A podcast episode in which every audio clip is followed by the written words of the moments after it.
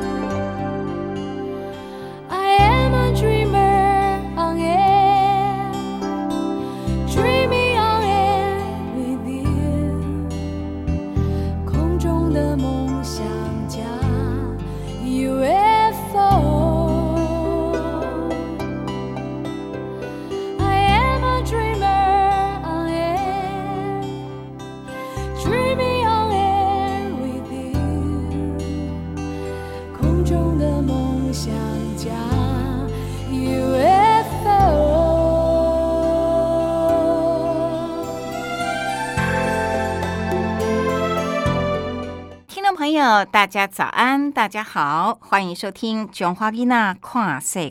有一句古话说：“细汉偷班补，大汉偷看骨”，意思就是人的行为由小见大。小时候有什么样的表现，长大也会有什么样的言行。许多青少年可能因为叛逆，或是想要获得同才认同，会用一些不守规矩的行为来挑战师长的界限，或者借此自我感觉良好。青少年会有哪些 NG 的行为呢？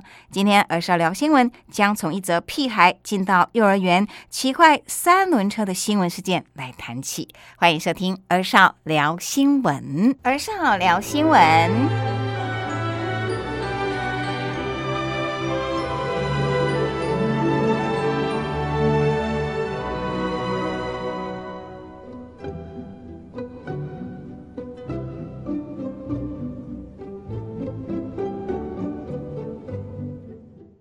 Hello，各位听众朋友们，大家好，欢迎收听《中华囡娜跨世改》这个单元呢，是儿少聊新闻，我是主持人立新，我是主持人一哲，呃，我是主持人，我是议员维达。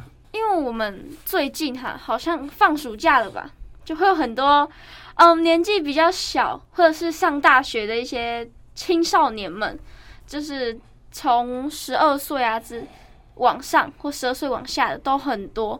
都开始在在台湾的四处游走了，很非常的可怕。这是一件非常可怕的事，因为有很多的小屁孩嘛，就是越来越多了。不管是在游戏上，还是在现实生活中，都有很多。所以我今天带来的这则新闻呢，就是关于有七个其实已经不算小孩的青少年，他们半夜一点多的时候去打篮球，然后他们。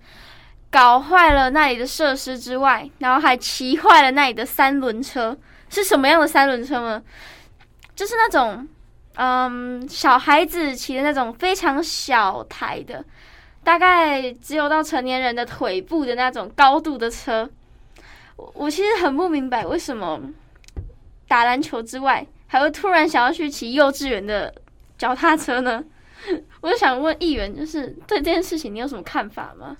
其实这先先讲一个啊，也不是所有的青少年都是这种所谓你讲的小屁孩啊，这当然就是比较特别的一些行为，一些一些对特殊的特殊的人，然后新闻把它揭露出啊，新闻新闻这这是新闻会觉得说，哎，这个东西是特别，然后大家想看的就把它播出来。其实还是有很多很正常的对。对对对，好，那那看到这一则新闻，其实刚才在讲这个脚踏车，它是那种不是一般我们在骑的脚踏车，它是最对比较小的小朋友是呃那个叫什么踏板是在前轮上面的那一种，然后很小没有刹车型的那一种，就是踩一圈，，对，踩一圈转一圈的那种脚踏车，啊，这一般都是大概三岁、三三岁、三四岁左右的小朋友在骑，这的确蛮夸张的啊。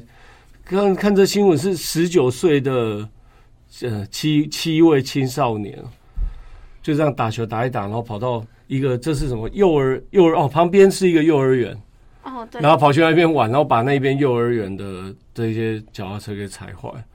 这个这个真的，我觉得这个世界上真的什么人都有啊。然后他们他们老实讲，他们也必须负担后面的责任啊，就是他们当然要赔偿啊，赔偿对，当然要要跟啊，我看到新闻是跟校方达成和解嘛。啊，所以这也这也告诉我们啊，就是大家玩归玩，可是有时候那个尺度要控制啊。对，没错，就是太夸张，或者是真的，呃，你你至少评估一下这一台脚踏车再怎样，一个大人十九岁应该算大人的了。嗯，因为已经成年了。对，他坐上去，他没坏掉，我还我才觉得奇怪、那但是因为现在就是讲到关于有一些嗯比较特殊的青少年嗯的部分，他们好像有很多人都会觉得，好像国中生嗯就是比较容易，就是成为这种特殊人群。嗯，就是到底呃，他们在在这一个所谓的游游玩的过程，他们觉得好玩，可是其实当我们觉得好玩的时候，有时候要去想一想后面所带来的这个后果会怎样。这是像这件事情是可预期的，就是你你去做一个三岁小朋友的脚踏车，那绝对会把它做坏，这是可预期的。哎，可是相对的，我们应该可以去寻寻找一些不一样的好玩的事情。那我我倒是蛮好奇的，说可能还是以哲，以哲这边，你有没有做过什么你自己觉得自己很后悔、很屁孩的事情？就是啊，呃，我同学有几个这可以讲哦。确定哎、不会被那个抓之类的。可以啦，就是他们也是警察局的常客啦，然后就嗯常常在外面飙车啊、抽烟啊，然后去便利商店买烟，是这个年纪因为没有成对啊年吗？所以被抓。而且就是那些便利商店还会卖给他们。真的假的？这个这个完全不合法，理论上是不能贩卖不合烟理也不品给合法，给未所谓成年的未成年的人他们也会有责任的。对，但是就是他们也不知道他未成年，就哦，没有长得比较成熟。没有看他穿制服就卖给他了。嗯，然后就是他有一次就把那个烟带去学校抽了。嗯，然后他就叫我陪他去厕所，然后叫我在外面帮他把风，嗯 对吧、然后就是事情做完之后，然后我们就离开了嘛，然嗯，后就整间厕所都是烟味，对，然后就有学弟去举报说有人在厕所抽烟，嗯。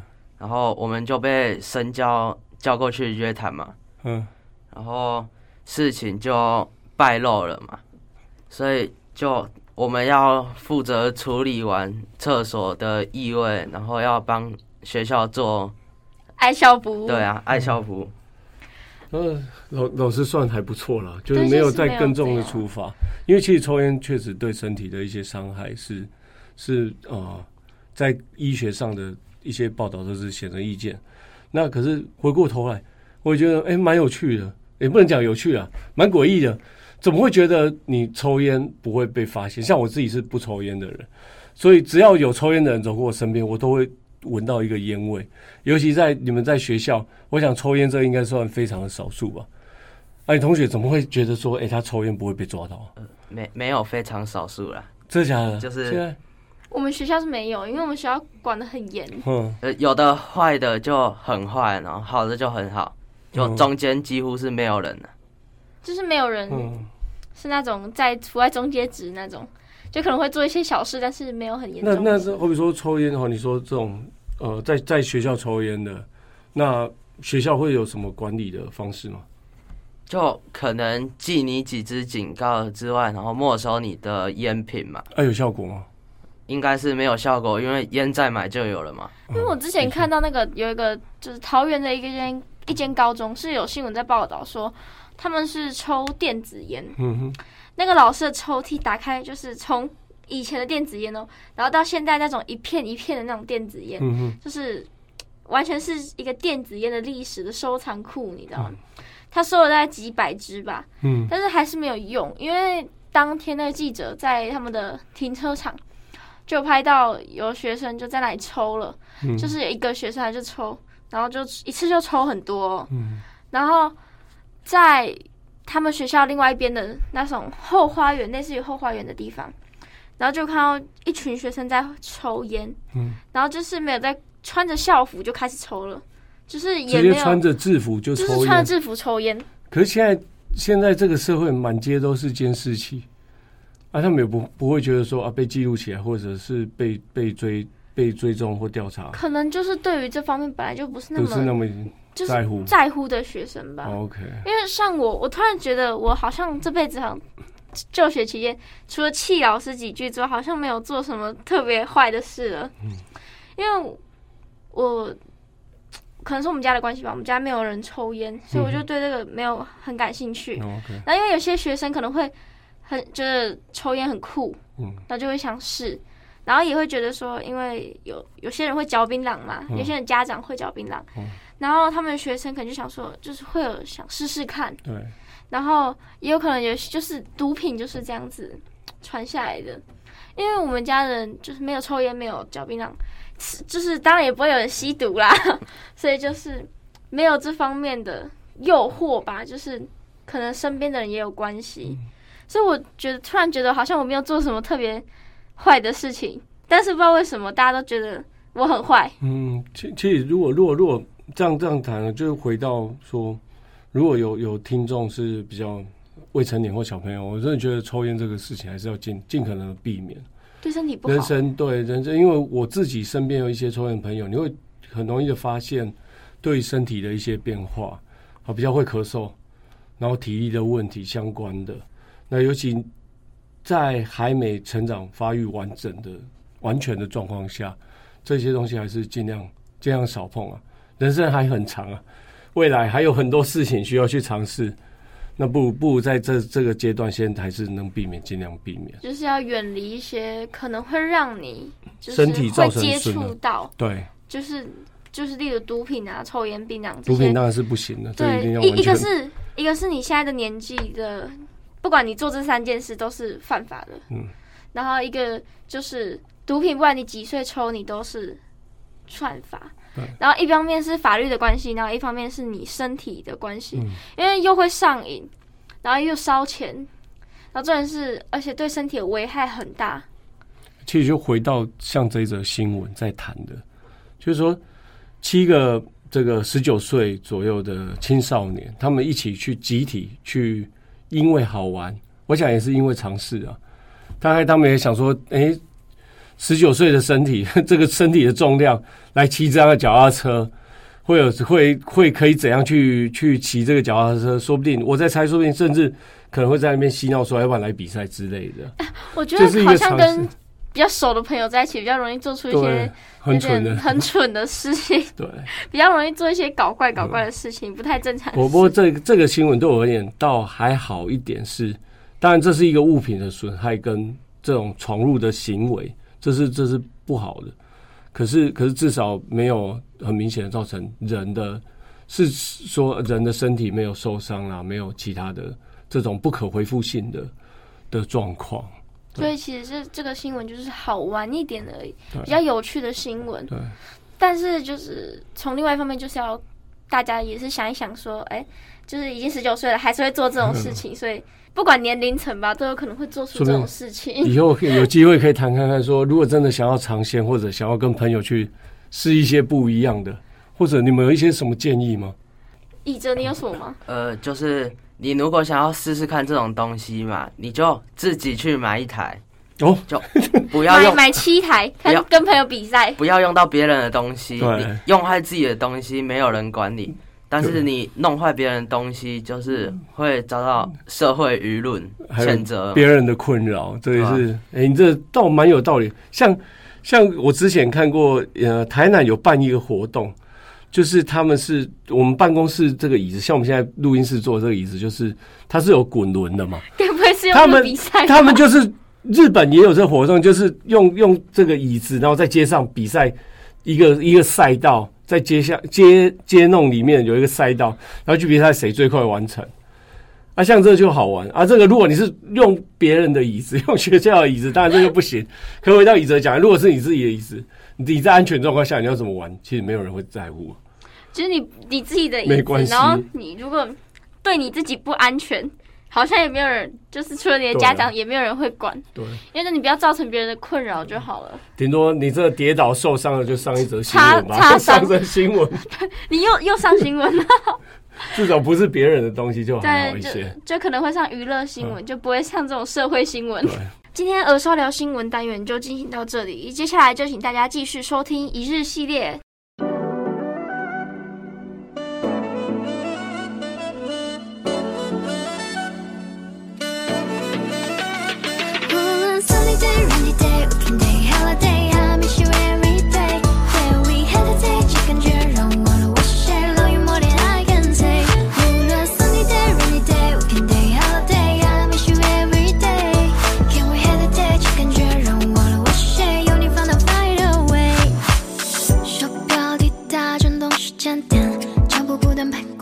门前，预先计划的偶遇像场冒险，只想和你开心的打个照面。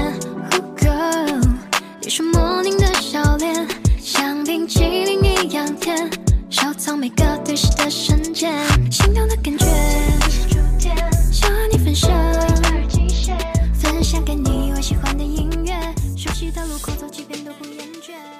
声广播公司八一零千赫一七九千赫台址在彰化市八卦山上，进行每周日上午十点到十一点。中华囡仔跨岁改。木工在我们的生活中应用范围很广，像一般家庭修缮、装修或是特别的家具制作，都需要木工帮忙。木工的工作很辛苦，也需要很多技术。现在也有许多人因为生活中需要或是自己有兴趣而想从事木工学习，到底要怎样成为一位优秀的木工达人呢？今天金泽、金瑞两位小主播为我们访问到南投草屯木头爵士创办人洪子浩，带领大家一起体验一日木工。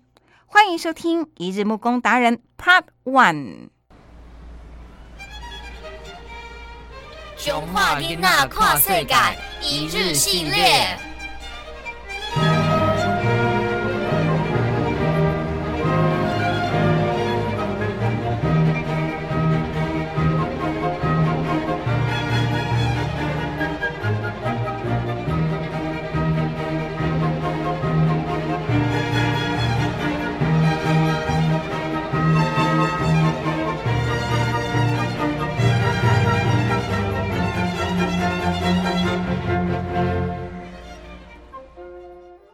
大家好，大家好我是吴金哲，我是吴金瑞。欢迎收听《中华囡仔跨世界》。今天我们来到草屯访问的是木头爵士创办人黄子浩哥哥。对哦，这里有一间有一个很棒的木工教室。木工在我们的生活中应用范围很广，像是一般家庭修缮、装修或是特别的家具制作，都需要木工帮忙。木工的工作很辛苦，也需要很多技术。现在也有很多人因为生活中的需要或是兴趣，想要学木工技术。对啊，到底要怎么样成为一位优秀的木工达人呢？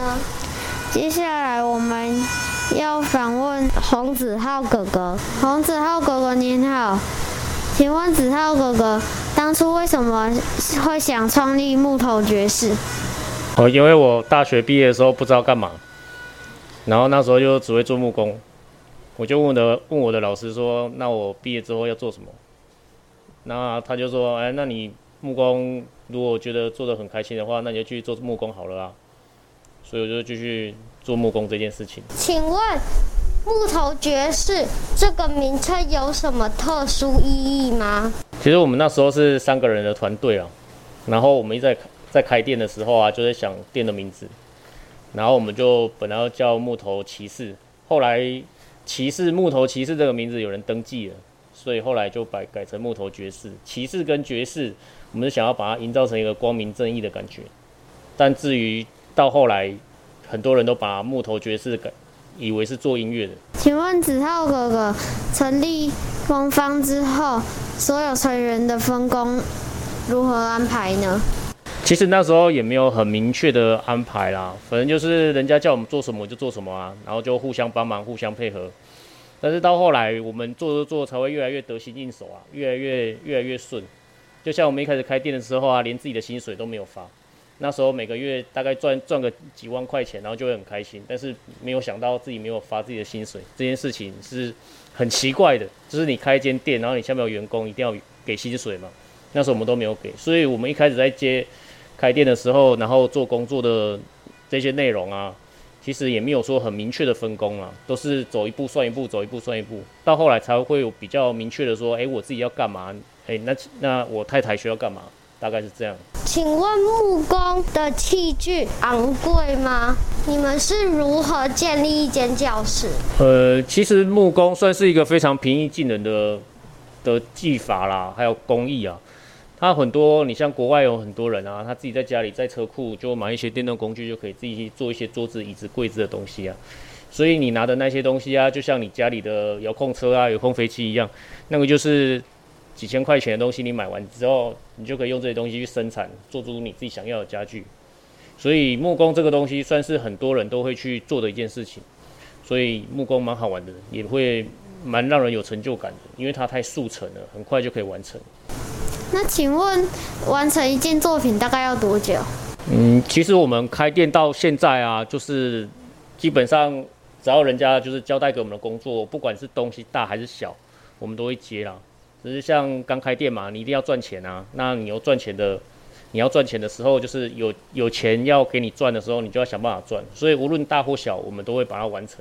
所以大东西有时候会做很久，小东西可能一天半天，可能一个小时就完成了。但是只要有赚钱，我们都会基本上都会做，因为我们太年轻了，年轻人就是一定要想办法赚钱。既然一开始创办木头爵士是想推广木工教学，请问一开始招生容易吗？呃，我是觉得以这个时代来说，广告这件事情对我们来说是比较友善的。但是在早期你们阿公阿嬷那个时代的话，如果你要做做到广告这件事情，可能就比较没有那么容易。那既然这个时代对我们来说曝光这件事情做广告比较容易的话，那我是觉得说，我们只要再花一点钱在上面，网络上啊，还是说在各个各个管道，就是下点钱，你就可以去做曝光。重点就是你要怎样让你的东西变得比较好，比较好卖。在学习木工过程中，有遇过什么困难吗？是如何克服的？其实我们遇到的困难也真的是蛮多的啦。但是我们一开始就是你像你自己开一间店，然后一开始没什么客人，然后生意不太好的时候，那时候知名度不高的时候，你就这样子慢慢的做，慢慢的做。其实困难点真的没有到想象那么多，因为我们一开始就本来就什么都没有，所以不会感觉到那么大的失落。所以我觉得困难点比较少。木工的基本技巧及工具是什么？木工的基本技巧及工具啊，这个东西还蛮广的诶，就是基本的用用工具、用机械的安全吧。我觉得这件事情是比较重要的啦，因为有很多一般民众啊，对这件事情不了解的时候，在家里自己去做木工，然后很容易在家里就自己受伤。这件事情，我是觉得那是比较重要的。首先，你先不要受伤，再去做学习的动作吧。学习木工这么辛苦，家人是否支持？哦我一开始开店的时候，我爸完全都不理我啊，他们完全不想跟我讲话，他们一直觉得很奇怪，为什么木工教学这件事情可以赚钱？但是那个是，呃，我爸妈的想法啦，但是你自己如果想要自己做什么事情的话，你就自己去坚持到底。我相信到后来一定会可以成功的。请问您是如何成为木工达人？其实也没有到像很厉害的木工达人啊，就是一些基本东西，人家有什么需求就去帮人家解决而已。那至于到达人的话，我想我应该转只是算一个木工师傅而已。请问在教学过程中有没有遇过特别难忘的事？我觉得特别难忘的事情其实还蛮多的，因为我一开始做教学的时候啊，都是一般民众来跟我学木工。那学木工的时候，就会认识到很多人。那认识到很多人的话，你每交一个朋友，你就会就每一段的回忆。那你在制作过程当中，你不会只有很单纯的就只有上课啊，那很无聊。所以你还就会，你还是会跟他们聊天当朋友。那你在聊天的过程当中，你就会多认识一个人。所以我觉得每个学员对我来说都都是一个很好的回忆。那请问你那时候遇到的学生都是当地人吗？呃，不一定呢。像如果我们要做木工这件事情的话，呃，有一些住的比较远的人也是会来。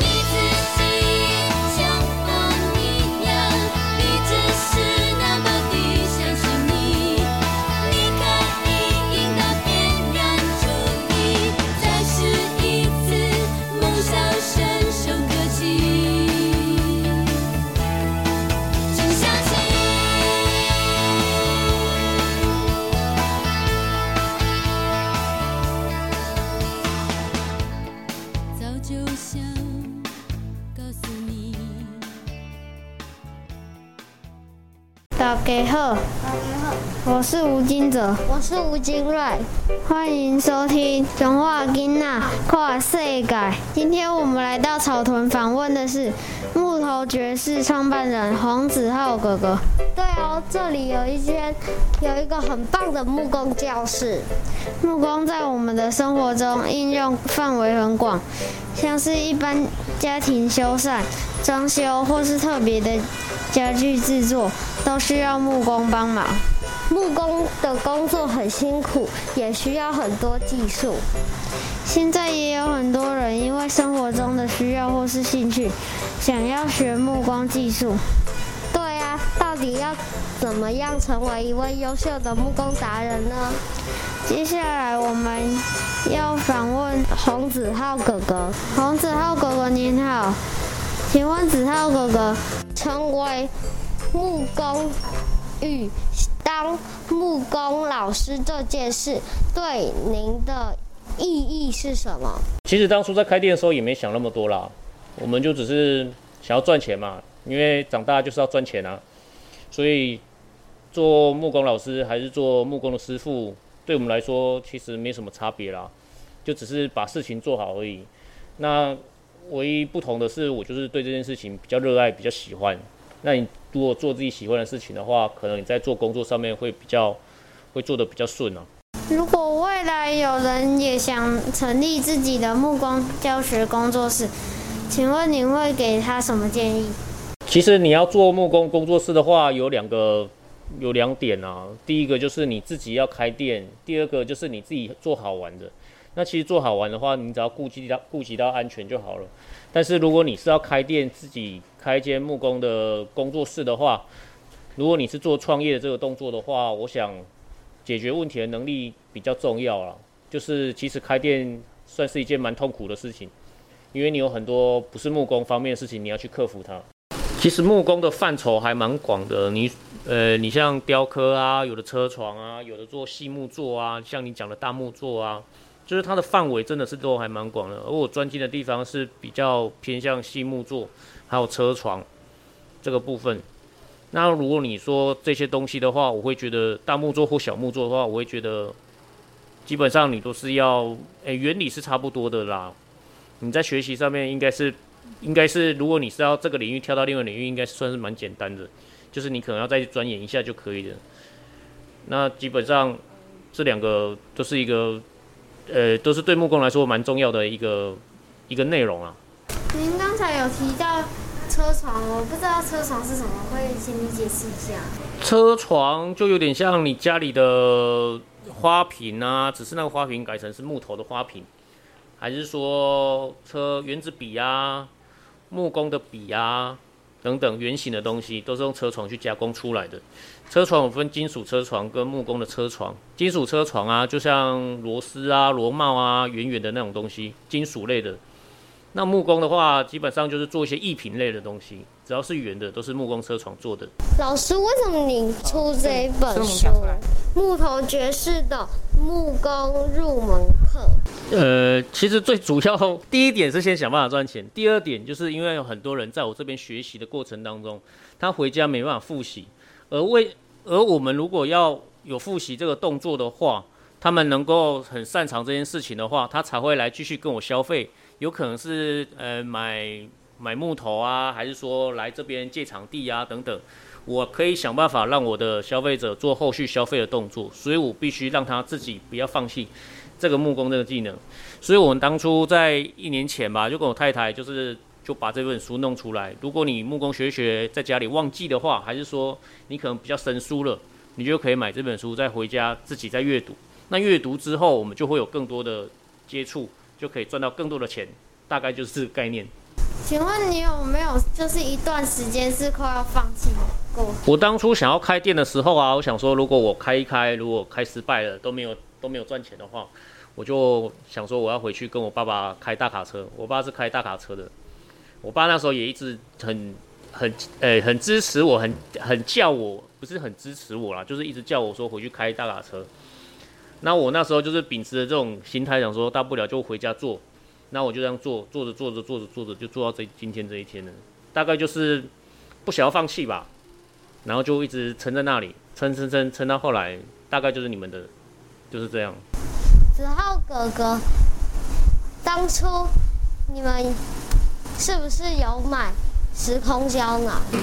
我是觉得时空胶囊这件事情蛮有趣的啦。每个人，如果你真的想要开店还是做什么事情的话，那是一个很长久的计划的话，你一开始都要这么做。我们一开始刚开店的时候，就几个几个朋友啊，几个团队，然后就开始拿个录影机啊，我们就对录影机讲话，对这个公司的期许啊，现在是怎么样啊，未来是怎么样，我们就是这样子，然后去录，那录一录，录到后来，我是觉得五年后、十年后我们再拿拿来看的话，应该还算蛮有意义的。所以如果以后你们要开店的话，可以去做这件事情。那我们就是在录的过程当中，话都已经讲完了，才发现那个好像没有录进去，所以这件事情到后来也没做，就做了一半，但是没有成功。但我是觉得，如果有做这件事情的话，真的是我是觉得蛮可贵的了。我们现在就要下个阶段，让你们去操作，好，然后认识工具。我们做教学都是在这个桌子啦，然后如果人多的话，可能会到这个桌子。但是最近我是接了一些工作，所以桌上就堆满客户要的东西。我们做木工的时候，非常需要需要非常多大量的夹子，所以我们那个夹子的地方会放了一大堆。我们木工在结合的过程当中，需要用夹子把它固定起来。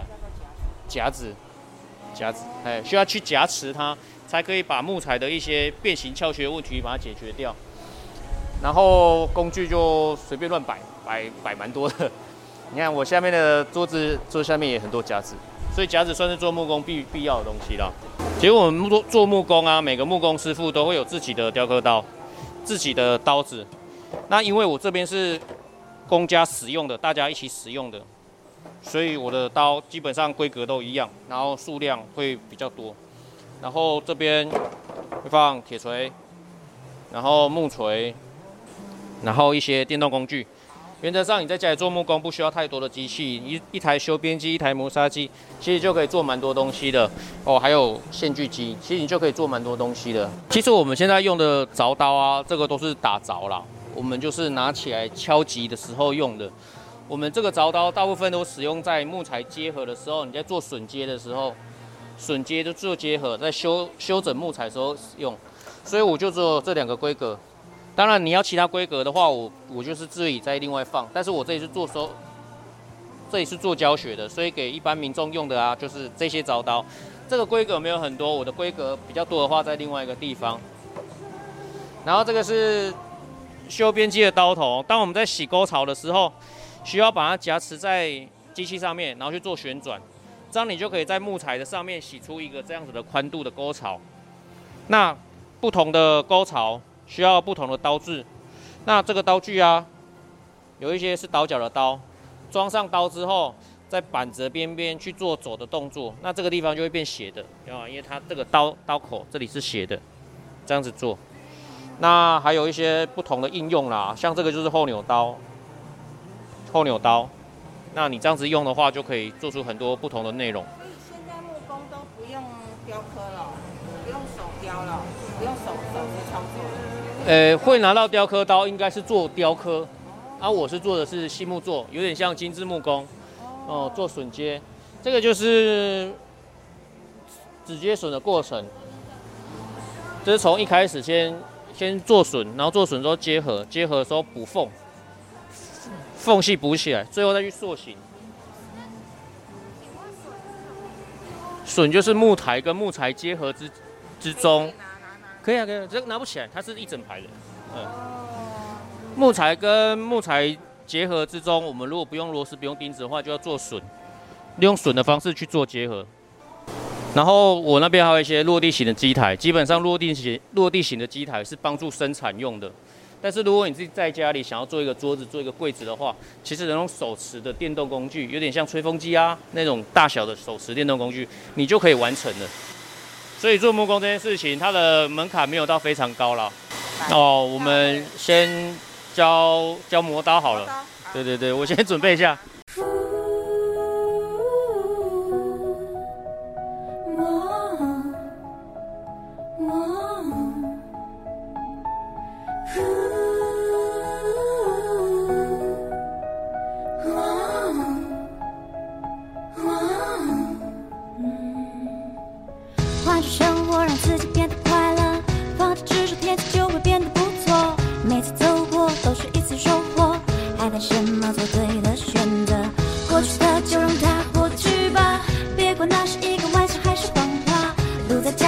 其实并不复杂，只要记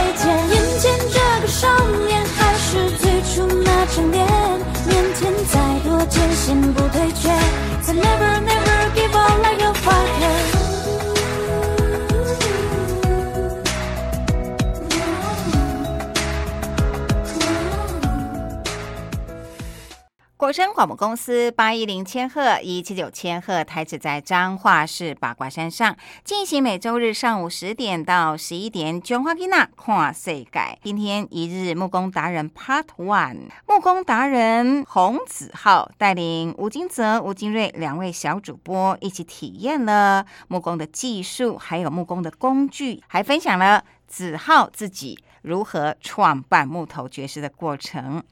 每个人都有梦，也许梦想很实际，就是为了养家活口，让自己奠定成家立业的基础。那么，当然也有很多的梦，它是建筑在啊、一个梦想。啊比较不切实际的这个梦想上面。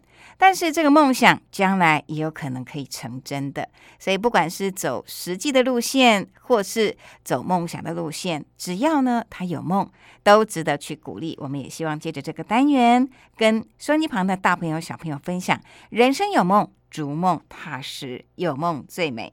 节目接近尾声了，记得每周日要锁定《转化囡娜跨世改》节目，会在国声电台八一零千赫、一七九千赫频率及 Podcast 同时播出。我们也感谢文化部影视及流行音乐产业局补助。下周一日木工达人 Part Two，两位小小主播金泽、金瑞就要一起来体验从磨刀的过程，来感受木工这个行业到底有多辛苦。记得一定要收听哦！下次见，拜拜。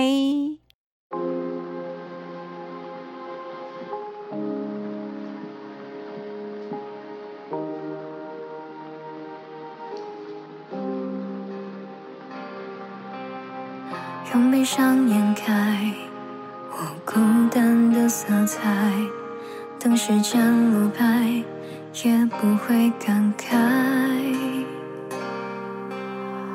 好像世界也突然一片空白，我们却在假装期待，假装被明天依赖。也许离开才是最